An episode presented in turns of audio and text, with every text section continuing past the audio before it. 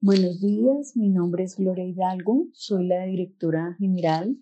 de la YMCA de Bogotá y Cundinamarca. En Colombia he trabajado en esta organización por 35 años y he tenido el privilegio de ser su directora en los últimos 20 años. Hoy quiero compartirles eh, una de las experiencias más significativas que hemos vivido en las últimas eh, épocas post pandemia y es precisamente el desarrollo de la estrategia de atención y prevención Hablar Locura en más de 11 departamentos de nuestro país, con más de 9.000 jóvenes atendidos en convenio eh, muy importante con el Instituto Colombiano de Bienestar Familiar,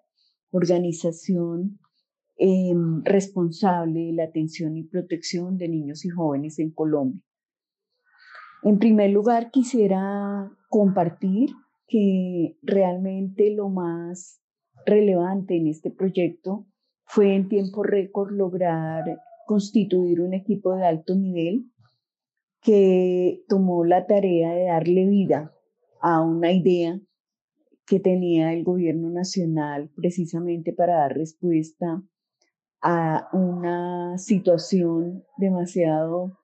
relevante eh, como resultado de la pandemia, que fue la situación relacionada con las problemáticas de salud mental en nuestros jóvenes. De esta manera, eh, desarrollamos en tres componentes esenciales la atención directa a los jóvenes,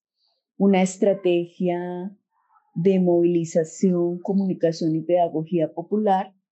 y la conformación de una red de psicólogos para la incidencia.